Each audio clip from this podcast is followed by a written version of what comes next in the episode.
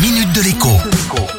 Bonjour à tous. On en sait donc plus sur l'aide exceptionnelle accordée à près de 6 millions de foyers français pour leur permettre de faire face à la hausse des prix du fioul, du gaz et de l'électricité.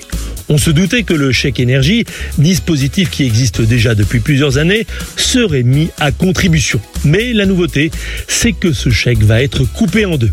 Au lieu d'être envoyé seulement à la fin de l'hiver, quand le mal est déjà fait, que les factures sont déjà arrivées, un autre chèque énergie va lui partir automatiquement chez les ayants droit courant décembre. Son montant est d'ores et déjà connu. Il sera de 100 euros.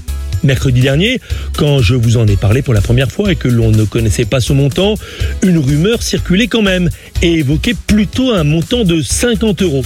50 euros, cela représentait 300 millions d'euros de dépenses pour les finances publiques. Pas besoin d'être très fort en maths pour savoir donc que 100 euros d'aide supplémentaire coûteront non pas 300, mais 600 millions d'euros. Rapporter le montant d'une aide individuelle au coût global pour les finances publiques permet de comprendre pourquoi cette aide se limite à 100 euros et non pas 200, 300 ou encore plus. Les aides taguées énergie, sous toutes leurs formes, se chiffrent en réalité déjà à plusieurs milliards d'euros par an, tout compris.